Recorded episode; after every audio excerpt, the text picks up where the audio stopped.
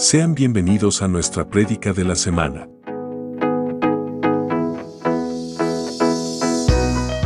Somos Ministerio Apostólico Plantío del Señor desde San Luis, Missouri.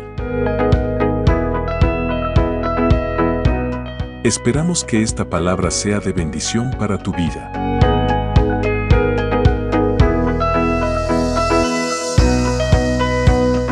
Olvides suscribirte para recibir un mensaje que edificará tu vida cada semana.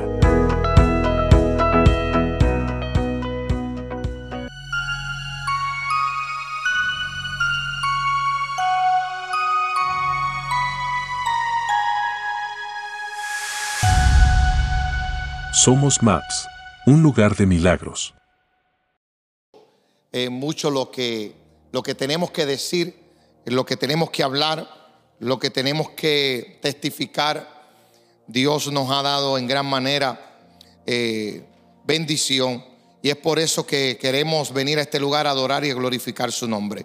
Y yo voy a estar hablando bajo, bajo ese tema, aleluya, bajo el tema de lo que es la adoración, la adoración que le agrada al Señor. No sé si recuerda, la semana pasada di un versículo bíblico, entre los tres versículos bíblicos que, que mencioné, eh, estaba el versículo de Hebreos capítulo 12, versículo 28, si mal no recuerdo, el versículo hablaba de nosotros con agradecimiento tenemos que venir a, darle una adoración al Señor, una adoración de excelencia. Amén. Entonces, de, de esa manera, Dios ha ido eh, motivándome. Adicional a eso, eh, tuve la oportunidad de estar en Puerto Rico y cuando el pastor Ricky supo que iba para Puerto Rico, me invitó para su iglesia y me dijo, eh, ¿quieres predicar en la iglesia? Y le dije, pues, este, esa semana voy a estar, le puse una excusa. ¿Cuántos ponen excusa? Yo, yo, puse, yo puse una excusa y, y le, y le- y le dije, le dije, pastor, ¿sabes qué? Este, quiero estar esta semana con la familia. Es una semana corta. Viajo lunes, todo el día en el aeropuerto, el sábado todo el día en el aeropuerto. Quiero aprovechar bien el tiempo allá en la casa y estar con la familia. Y el jueves, cuando vine a dar el estudio bíblico aquí en esta casa, dije unas palabras eh, y las palabras fueron estas.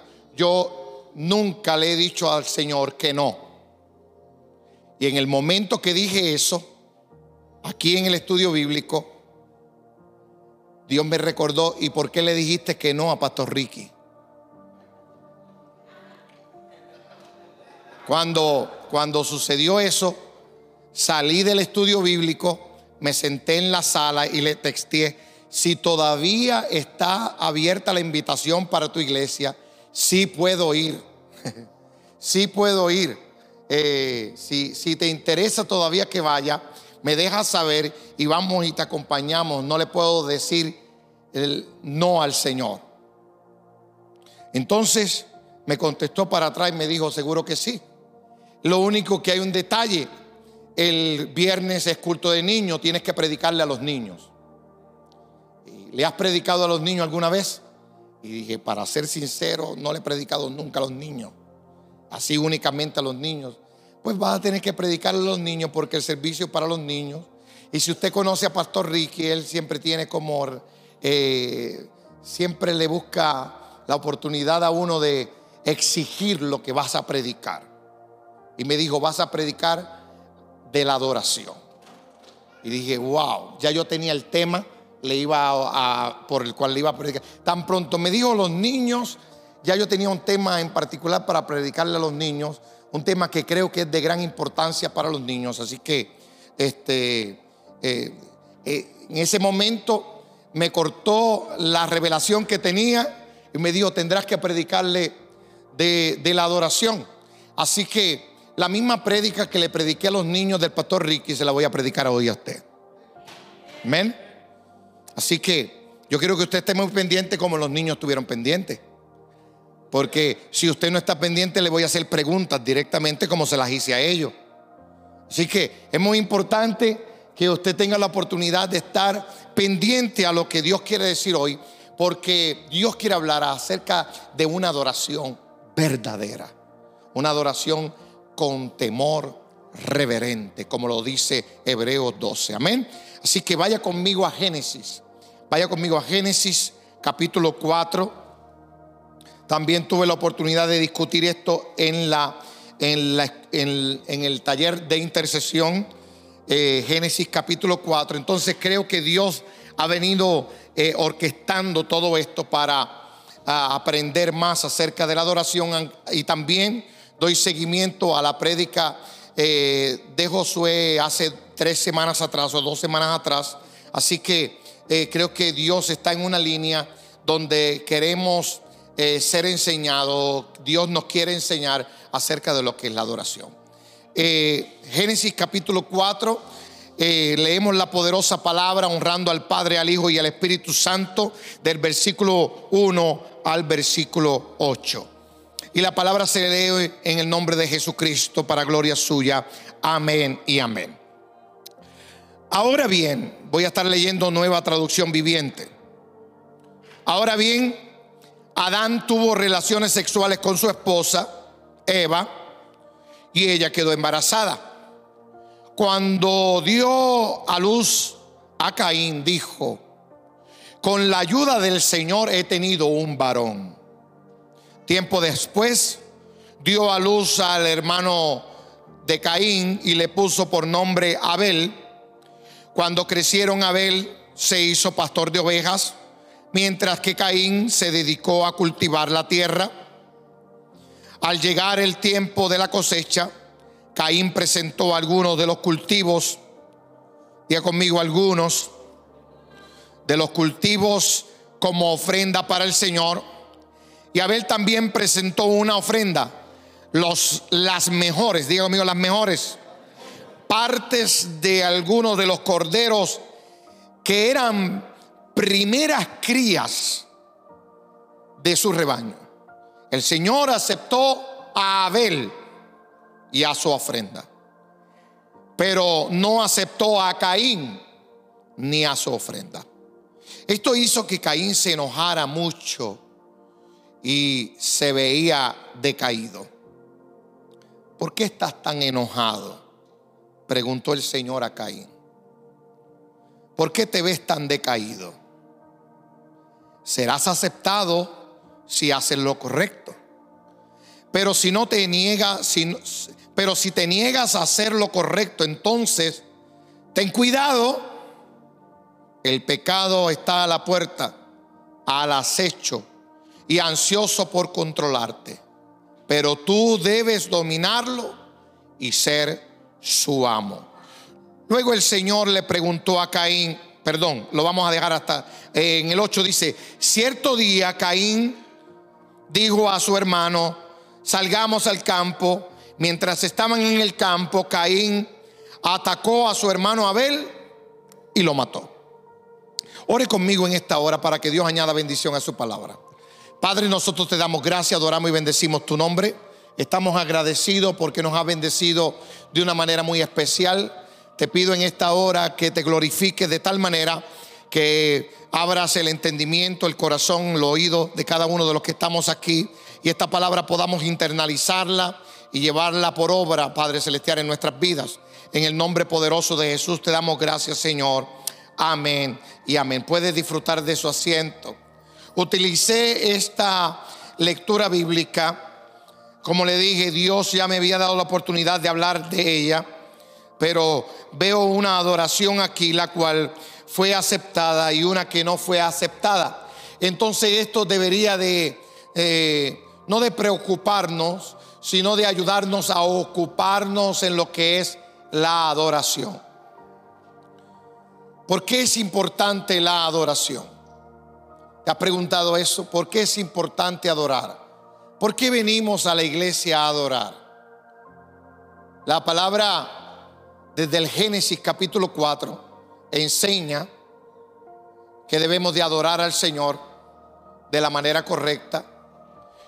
Y hasta Apocalipsis capítulo 22 versículo 9, que es el último capítulo de la Biblia, habla acerca de que a Dios adoremos, solo a Dios adoremos.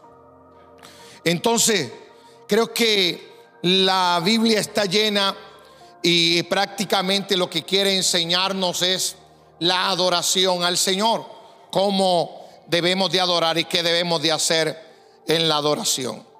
Muchos tenemos y o entendemos con la palabra adoración que es simplemente cantar cánticos, ya sean de adoración, le llaman a los más suaves, de alabanza a los más eh, movidos. Y la realidad es que la adoración es mucho más que cantar dentro de una iglesia o cantar en cualquier lugar. Estamos llamados a la adoración como un estilo de vida. O sea que no importa si estés en la iglesia, estés en el trabajo, estés en tu casa, eh, estés donde tú estés, se supone que cada uno de nosotros sepamos adorar, no importa cuál sea nuestro entorno. ¿Ven? Nosotros debemos de adorarlo. Ahora yo quiero dejarles saber que hay, hay unos puntos muy importantes o unas razones, hay cuatro razones de las cuales los creyentes debemos adorar al Señor eh, revelado en nuestro Señor Jesucristo. Esto es muy importante.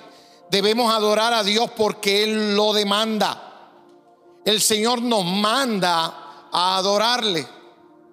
Sea que no es algo que está simplemente para que usted pueda escogerlo. Él demanda adoración. Manda que le adoremos. Ahí en Apocalipsis 22, 9 usted lo puede encontrar. Nosotros debemos de adorar a Dios porque Él se lo merece. Yo creo que todo y cada uno de nosotros creemos que Él, Él fue nuestro creador, Él es nuestro dueño, Él es nuestro salvador, Él es nuestro proveedor y también es nuestro protector. ¿Cuántos dicen amén? Si Él es todo eso en tu vida, Él merece ser adorado. Él merece ser adorado. Número tres, una eh, adoración eh, de los creyentes cumple con los requisitos de Dios para, para recibir la plenitud del Espíritu Santo. ¿Cuántos anhelan desear tener la llenura del Espíritu Santo? para usted y yo tener la llenura del Espíritu Santo, hay un principio muy importante que debe establecerse en nuestra vida. Y es que nuestra vida debe ser una vida de adoración. Yo dije una vida de adoración. No dije que debería venir a adorar una hora a la iglesia.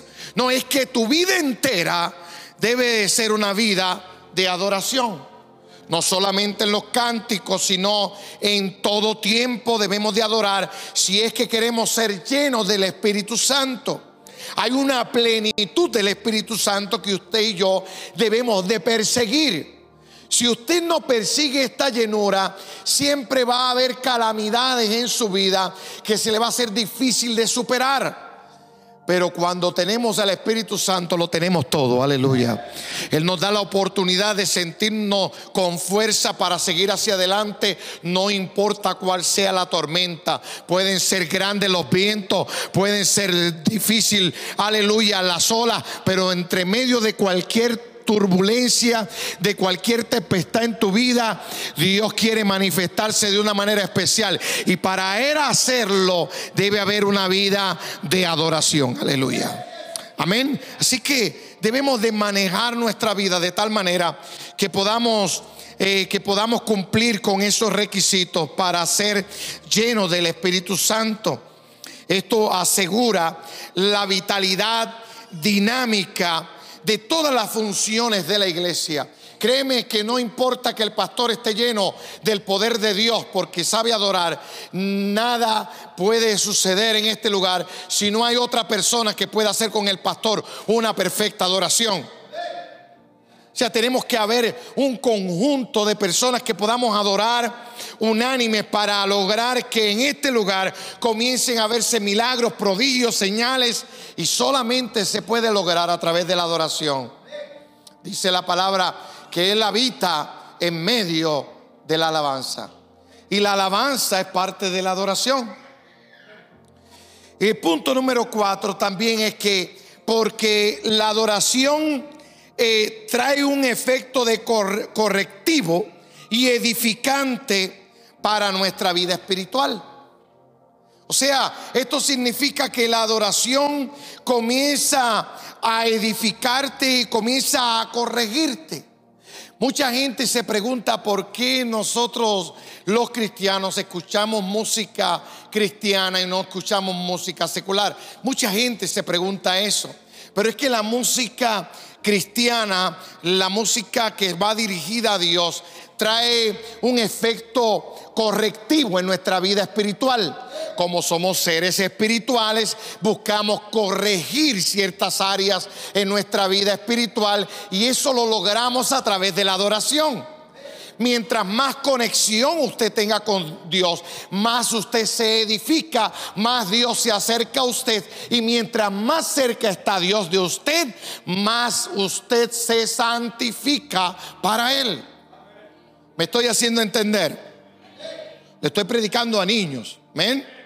Así que es muy importante que podamos entender los conceptos que Dios está trayéndonos porque de esta importancia es tan importante que nos ayuda a hacer las funciones que estamos llamados a hacer, no solo dentro de la iglesia, sino donde quiera que vayamos. Así que quiero hablarles acerca de cinco funciones. ¿Cuántas funciones, Elvin?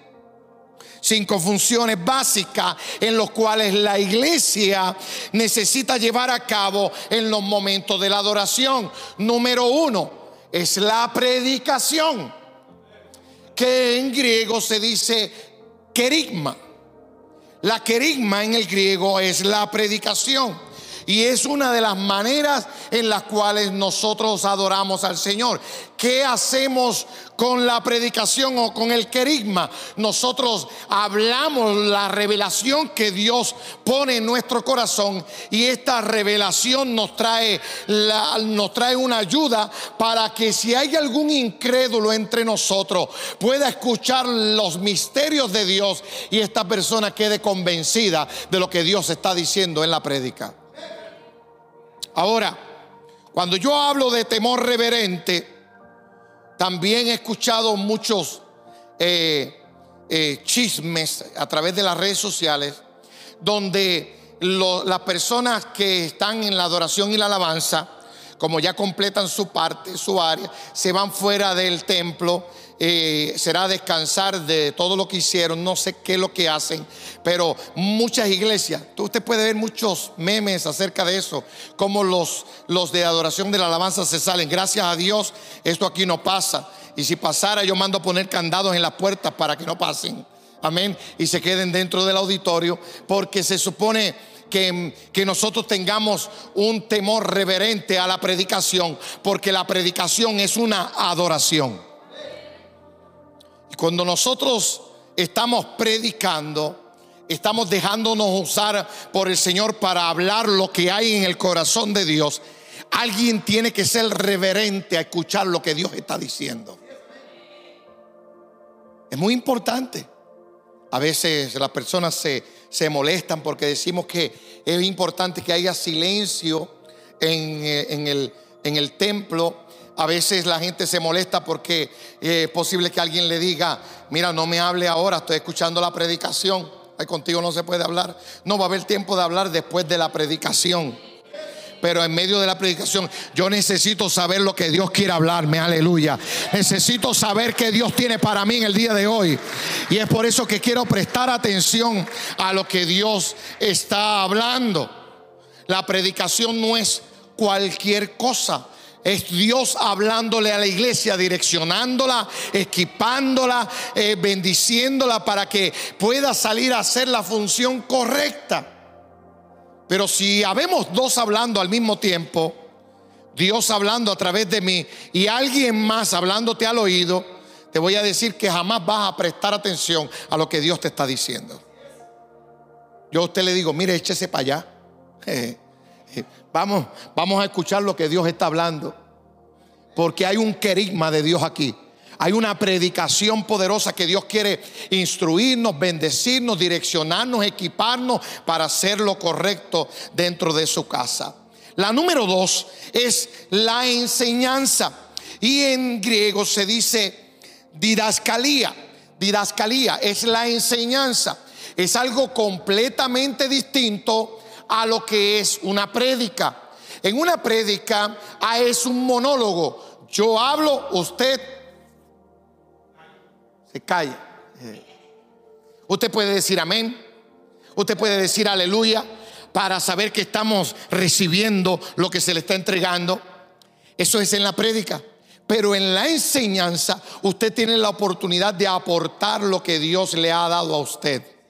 En la enseñanza, tú sabes por qué nosotros bajamos los niños y, no los dejamos en la prédica, no porque queremos que se pierdan la prédica nosotros bajamos los niños a la enseñanza porque están en una edad para ser enseñados de tal manera que puedan entender correctamente lo que los principios de Dios. Ya hablé con los directores de, de los niños para que nosotros en este próximo año podamos tomar todo lo que es doctrinal y podamos infundirlo tres o cuatro veces, repetirlo durante, un, durante el año para que los niños sean capaces de distinguir lo que es nuestra doctrina.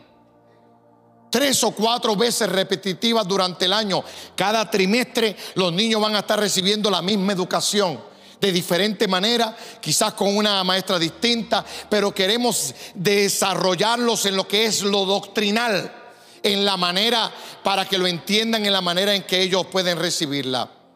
Cuando eh, Tuve la oportunidad de predicar esto en la iglesia Pastor Ricky, no fue tan, eh, eh, no fue de esta manera, pero sí fue de una manera donde llevé carteles para que los niños pudiesen, se lo pudieran presentar a los adultos y pudieran mostrar a los adultos y ellos pudieran leer todas estas palabras y pudieran eh, ser parte de lo que yo le estaba dando, porque se lo hice eh, tipo escuela, que ellos están familiarizados lo que es en la escuela. El maestro habla, enseña y ellos pueden levantar su mano, pueden hacer preguntas y pueden eh, dialogar con el maestro. Eso es una enseñanza. Cuando nosotros nos separamos como hombres, no nos separamos para predicar, nos separamos para poder hablar de temas importantes que los hombres de este tiempo necesitan. Cuando nosotros separamos a las mujeres, las separamos para que se edifiquen entre mujeres. Cuando nos separamos a los jóvenes es para hablar temas especiales específicamente para los jóvenes.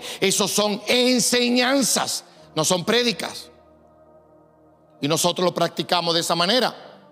Y creemos que funciona.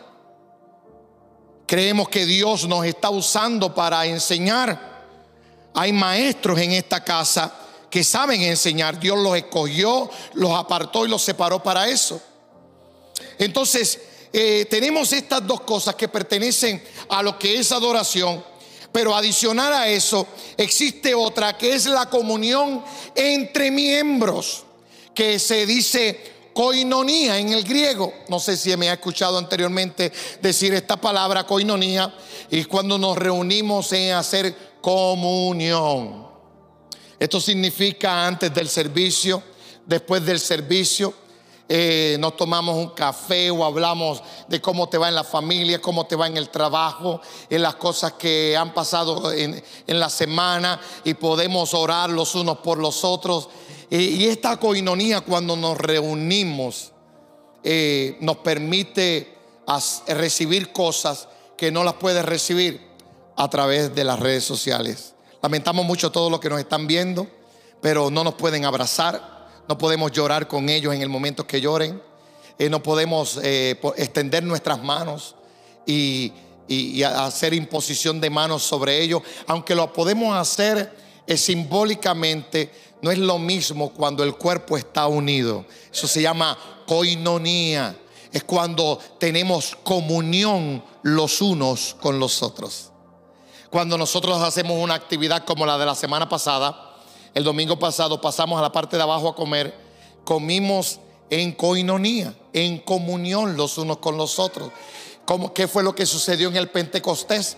El Espíritu Santo se derramó porque había una coinonía en aquel lugar. 120 estaban unánimes juntos, adorando y glorificando el nombre del Señor. Eso era una coinonía. Estaban en comunión los unos con los otros. Y es de suma importancia esto, porque esto es adoración a Dios. Esto es adoración a Dios.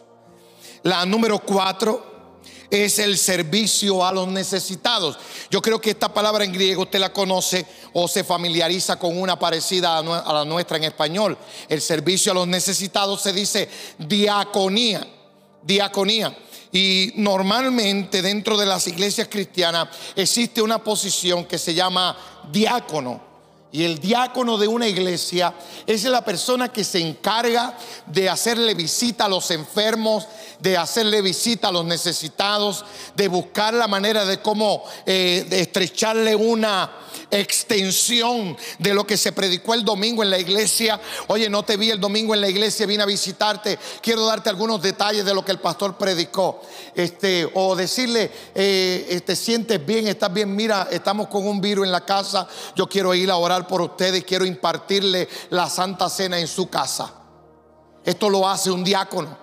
Esto lo hace una persona que está representando la iglesia para el servicio a los necesitados.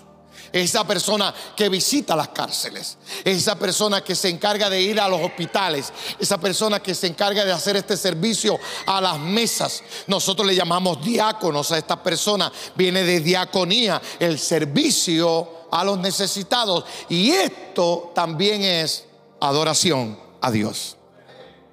O sea que cuando usted visita a un necesitado, sea por palabra o por oración o cualquier situación que esté enfrentando, usted está adorando al Señor.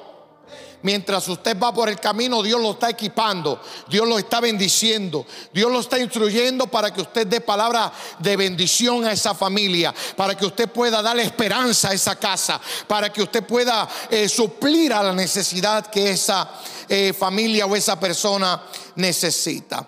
Y la y la número cinco, esta sí la conocemos normalmente, que son los cánticos, himnos y, y cánticos, ¿verdad? De adoración, es la proscunía. La proscunía es cuando adoramos al Señor junto en cánticos, en himnos solemnes al Señor, cuando nos unimos eh, y podemos eh, a una exaltar, glorificar su santo nombre. Y esto es adoración. Esto es adoración. Cuando tú y yo podemos decirle, eh, te exaltamos, te adoramos. Tú eres Dios todopoderoso, único Rey. Y cuando comenzamos eh, juntos al grupo de adoración y la alabanza, podemos entonar un cántico que exalte eh, su nombre y podamos proclamar quién es Él para nuestras vidas. De esta manera, yo quiero dejarles saber que estas cinco funciones son necesarias dentro de la iglesia están, están escritas en la palabra, están eh, registradas en, en, las cartas de Pablo, cada una de ellas. Así que es de suma importancia que tú y yo podamos cumplir estas cinco funciones como iglesia para que el Espíritu Santo de Dios comience a manifestarse de una manera sobrenatural. También nosotros podemos decir que hay unas funciones primarias. Eh, en medio, en medio nuestro, eh, ya que la Biblia señala una sumisión de todos los seres al Dios Todopoderoso. Eh, hay términos que se utilizan para la adoración como postrarse, arrodillarse ante el Ser Supremo. Y la adoración se debe expresar de una manera que las voy a estar mencionando en el día de hoy. Son cinco eh, la manera o modo en la cual nosotros lo hacemos. La número uno es en respuesta a lo que Dios ha hecho y lo que Dios ha dicho. Fíjese bien, nosotros adoramos al Señor de esta forma, en respuesta a lo que Dios ha hecho y lo que Dios ha dicho. Tú y yo hemos recibido de parte de Dios algo poderoso que le llamamos salvación pero vemos mucho que hemos recibido sanidad eh, eh, y hemos recibido restauración de matrimonio. Uno de ellos fue el mío. Dios me restauró de una manera muy especial cuando estaba perdido sin esperanza y sin fe. Y yo le adoro al Señor en respuesta a lo que Él hizo por mi vida. pero también respondo en respuesta a lo que Él dijo de mí. Aleluya. Porque Él me dio una palabra profética como te la ha dado a ti. Aleluya. Te usaré y bendeciré las naciones a través de ti. Aleluya. Haré cosa grande contigo. Multitudes te seguirán. Dios te ha lanzado palabras que son necesarias, pero también son importantes para que tú y yo elevemos una adoración a Él y podamos exaltarle por lo que Él ha dicho. Nada te tocará, la plaga no llegará a tu casa. ¿Cuántos dicen amén? Sabes, Él ha dicho eso de tu casa. Él ha dicho que tu casa será próspera. Dios ha dicho que no hay justo desamparado, ni su simiente que mendigue pan. Ninguno de los tuyos pasará necesidad. Así dice el Señor. Aleluya. Dios comienza a hablarle a la iglesia y por lo que Dios le ha dicho, nosotros le adoramos. Aleluya. Poderoso es el Señor. Ese es el Dios que tú y yo le servimos. Y le adoramos y lo expresamos de esta manera. Ahora hay otra oportunidad que nosotros también la hacemos, la número dos, y es teniendo un diálogo con Dios. No sé cuántos se recuerdan que nosotros teníamos un momento, un café con Dios o un... Eh, había un programa que se llamaba en la mañana Hablando con Dios. Pastor Freddy a las seis de la mañana en la radio plantío del Señor. Conéctate, aleluya. Y cuando, y cuando el pastor Freddy hablaba esto, nos enseñaba que nosotros debemos de tener un diálogo con el Señor. Todas las mañanas, eh, o una vez a la semana, no me acuerdo bien cómo era, todos los miércoles a las 6 de la mañana, eh, había un programa dirigido específicamente a hablar con Dios. Y nosotros lo que queremos es no ponerlo tan difícil a usted, sino que simplemente usted se siente en su casa. Mira a ver si me ve la cámara ahí. ¿Me ven la cámara? Ok. Este, le dé un espacio al Señor. Se tome un café. Abra la palabra y hable con Dios. Y le hable en sus propias palabras. A Dios no tiene que buscar palabras de domingo para hablarle al Señor. Usted tiene que hablarle a Dios como el mejor amigo. Como ese padre que nunca tuvo. Como esa figura paternal que, que tanta falta le hace en este momento. Usted le puede hablar a Dios abriendo su corazón. Usted y Él. Nadie más. Usted y Él. Y tener un diálogo con Él. Hablarle y dejarlo hablar. Escucharlo a través de la escritura. Leer la Biblia en voz alta para que puedas escuchar su voz se parece a la tuya y lo puedas internalizar bien profundo dentro de tu corazón y sepas que Dios todavía le habla al hombre. Dios quiere tener un diálogo contigo y es una de las maneras que nosotros podemos expresar y una de las formas que expresamos nuestra adoración al Señor. Cuando separamos un tiempo de diálogo con Él. Si usted no ha experimentado esto, le pido que lo haga. Si usted no ha tomado el discipulado, le pido que lo tome. Porque ahí le da la oportunidad de que usted tenga un tiempo que te dijo Dios, que le dijiste a Él. Y eso es simplemente dándote la oportunidad que puedas desarrollar la habilidad de tener un diálogo con el Señor. Y a través de versículos bíblicos, Dios te revele lo que tiene para ti en el día, en la semana y para este año. Aleluya. Así que es muy importante que de esta forma usted y yo podamos tener un diálogo con el Señor en adoración. Eso lo puede hacer una persona que adora. Número tres, nosotros también lo hacemos eh, de modo que podamos celebrar o hacemos una celebración de sus obras maravillosas. Hacemos una celebración de sus obras maravillosas. No sé cuántos de ustedes se gozan cada vez que estamos adorando aquí, pero cada vez que adoramos, nosotros cantamos de las obras maravillosas de Dios. Abrió el mar, abrió el Jordán y a sus enemigos destruyó. Y tú ves las danzoras, pam, pam, pam, pam, pam, pam, pam, pam. Y cómo estamos nosotros gozándonos y unos gritan y unos alaban al Señor, otros dan vuelta. Nos gozamos por las maravillas que ha hecho el Señor. Y hablamos acerca de lo que Dios hizo con Israel, pero nos gozamos con lo que Él hizo con nosotros. Aleluya. Porque estábamos sin esperanza y sin fe, estábamos metidos en un lodo cenagoso. Y allí Dios se acordó de nosotros y hoy podemos decir que de allí me sacó el Señor, que hoy estoy sobre piedra sólida, aleluya, que se llama Cristo. Esa adoración poderosa, esas maravillas que Dios ha hecho en nuestra vida. Mire de lo que yo me iba a perder ya tengo 25 años de casado con la pastora y a los 7 años yo dañé todo. Siete años me iba a durar la gloria de Dios.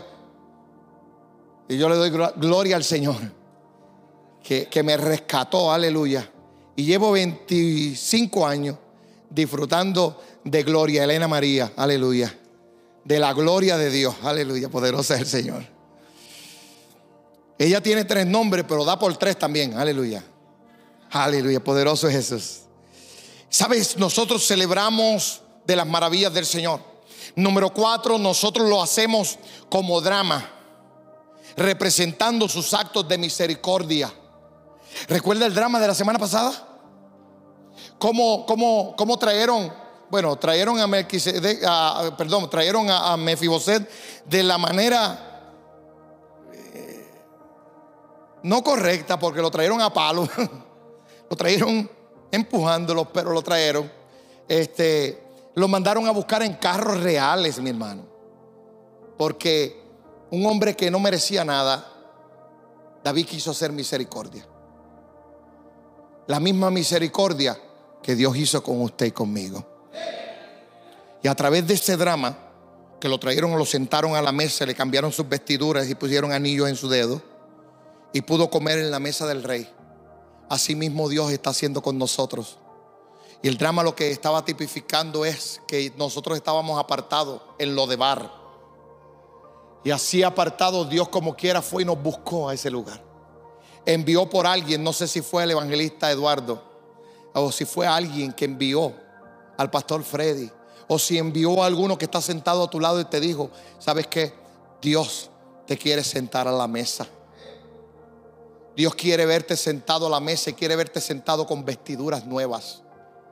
Y de esa manera, en aquel drama, nosotros pudimos ver la misericordia de Dios. Sabes que hay a veces que las personas que, están en un drama eh, salen más impactados que aquellos que lo ven. Cuando tú estás haciendo, dramatizando, tu vida nunca más puede ser la misma. No sé cuántos se acuerdan el drama de los jóvenes que hicimos allá en High Hill. Gustavo salió con vestido de Jesucristo y llevaba una cruz. ¿Queda alguien aquí en el cual tengamos misericordia?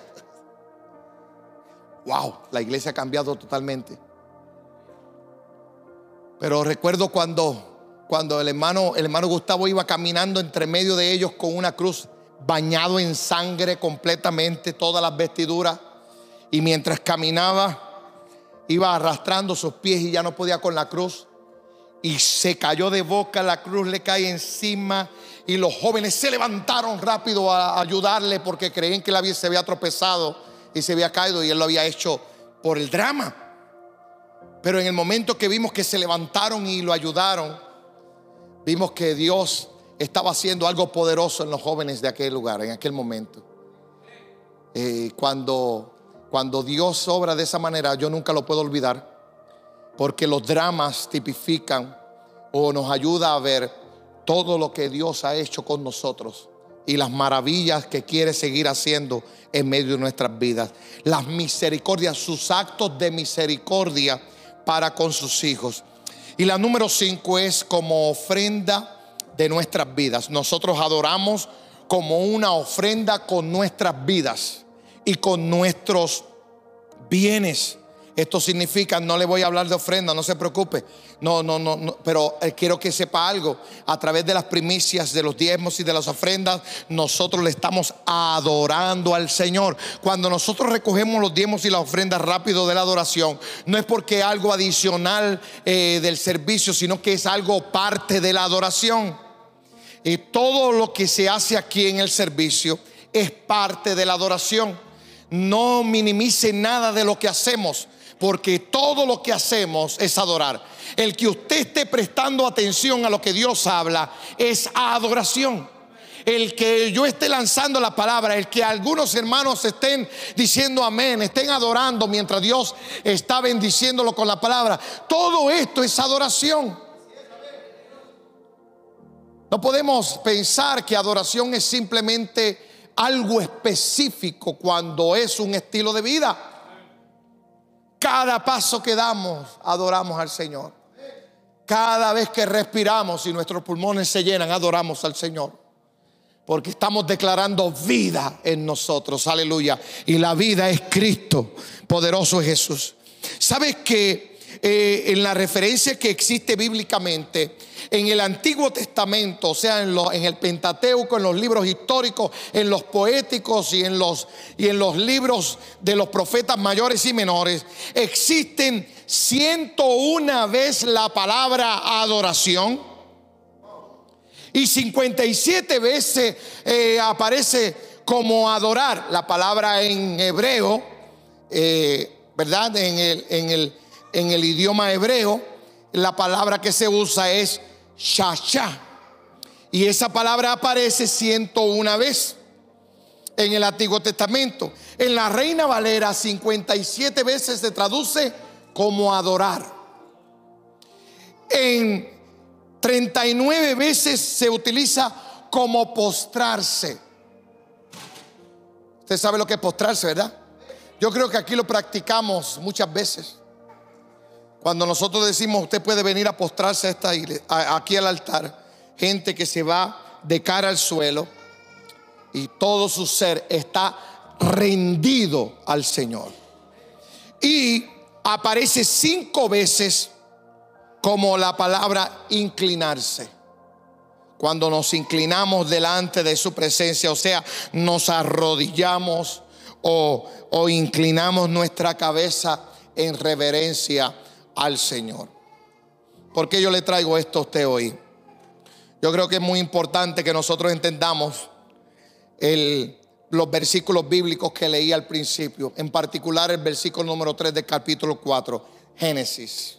Regresamos al Génesis. Versículo número 4 dice, versículo número 3, perdón, dice, al llegar el tiempo de la cosecha, Caín presentó algunos de sus cultivos como ofrenda al Señor, para el Señor. Abel también las presentó una ofrenda. Y fíjese bien, que después que él presenta su ofrenda como las primicias de, de sus crías, el Señor aceptó qué? El Señor aceptó a Abel y a su ofrenda. Si, si pones el número 5, vas a poder notar en el número 5 que dice, pero no aceptó a quién? A Caín, ni a su ofrenda. Y estos versículos bíblicos yo siempre he escuchado prédicas, he escuchado muchas prédicas acerca de esto, y se enfocan en la adoración o se enfocan en la, en la ofrenda que ofrece Caín y la ofrenda, la ofrenda que ofrece Abel. Pero Dios me, me hizo profundizar en este versículo bíblico y me hizo entender que antes de él mirar la ofrenda, él mira a la persona que está trayendo la ofrenda. Y si Él lo pone como primicia a la persona, es porque la ofrenda es secundaria. Necesaria, pero es secundaria. Antes de que Dios mire nuestra ofrenda, Dios nos está mirando a cada uno de nosotros. Y lo que Dios está mirando es lo más profundo de tu corazón. Lo que Dios está mirando es la actitud con la cual estás adorando. O sea que de nada se trata de qué tan bonita sea el cántico o de qué tan bonito sea interpretado, Dios está mirando el corazón con el cual lo interpretas. No importa qué tan grande sea la ofrenda, hoy esta ofrenda le va a gustar al Señor, son 1500 dólares. Mire mi hermano, a Dios no lo sorprende la ofrenda, a Dios lo que lo sorprende es el corazón con el que lo estás dando sea lo que sea, sean 20 dólares, si el corazón está puro, si el corazón está dispuesto a darlo de corazón, no importan los 1500 de la otra persona. A Dios le interesa más el corazón de aquel que está ofrendando, de aquel que se está rindiendo delante de él, de aquel que pone la actitud correcta cuando viene al altar.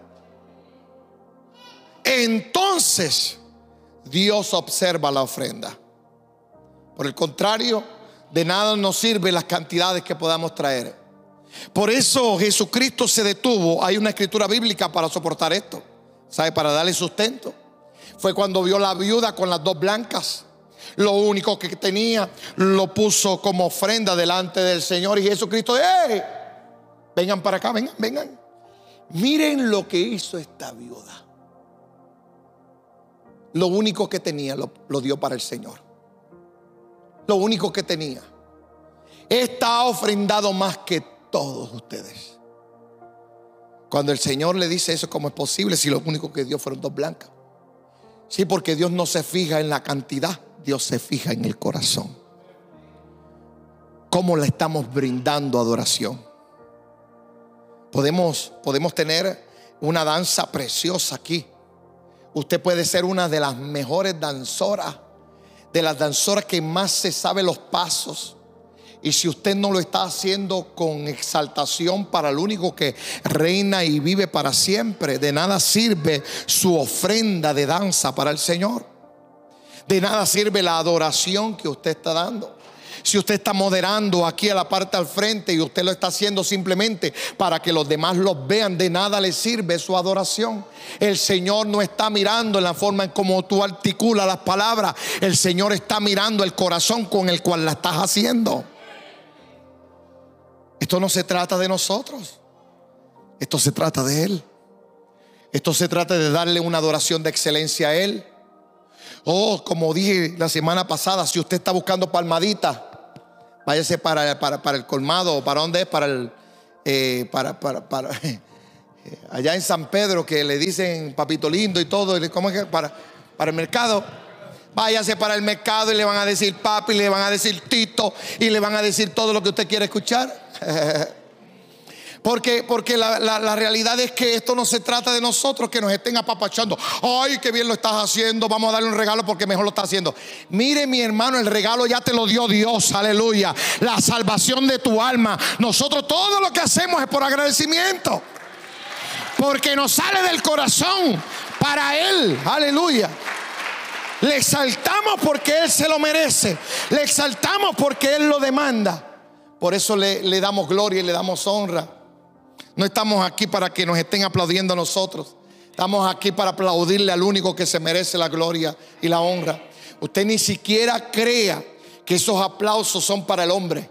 Esos aplausos son porque Dios se está manifestando en medio de nuestras vidas y en adoración se los damos a Él. Aleluya. En adoración para ti, papá. Todo lo que hacemos en este lugar es para adorarte, para exaltarte y para bendecirte. Nuestra vida entera debe ser para adoración. Nuestra vida entera. Si se va a entregar al Señor, hágalo de una manera integral, completa, única. Sea especial para Dios. Sorpréndalo con su adoración. En la manera en que se levanta en la mañana. Sorprenda a Dios. Dígale, Padre, no hay manera de cómo explicar todo lo que estás haciendo por mí. Pero de esta manera quiero adorarte hoy. Y que salga una adoración espontánea de su corazón. Y usted pueda darle la mejor adoración y la mejor exaltación al que vive para siempre. Yo creo que hemos profundizado lo suficiente para entender lo que es adoración. Hemos hablado claro para nosotros entender lo que significa la adoración. Usted puede estar callado en su banca y si usted tiene un corazón dispuesto a escuchar a Dios, usted le está adorando ahí sin decir ni una palabra. Usted le está adorando. Usted le está exaltando. Usted está siendo reverente. Y con temor reverente adora al Señor. Aleluya. Yo creo que eso se va a hacer rema en esta casa. Con temor reverente adoramos al Señor, le exaltamos en agradecimiento por todo lo que Él está haciendo, en adoración y en júbilo, en danza, eh, con panderos y arpas, con todo lo que tengamos, que todo lo que respire, alabe a Jehová. Dale un fuerte aplauso al Señor, aleluya, porque Él se lo merece.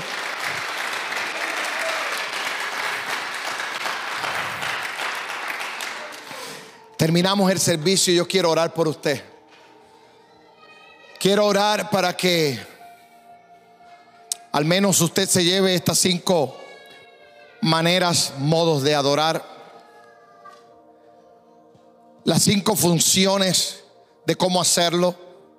Quiero orar para que Dios se siga glorificando en medio de su vida y usted pueda alcanzar un nuevo nivel de gloria.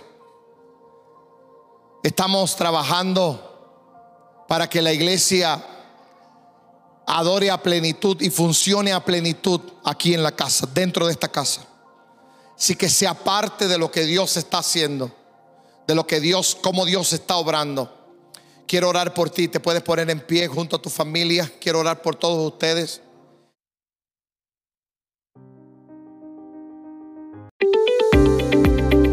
Gracias por escuchar nuestro mensaje, esperamos nos acompañes en nuestras próximas prédicas. Dios te bendiga grandemente. Somos MAPS, un lugar de milagros.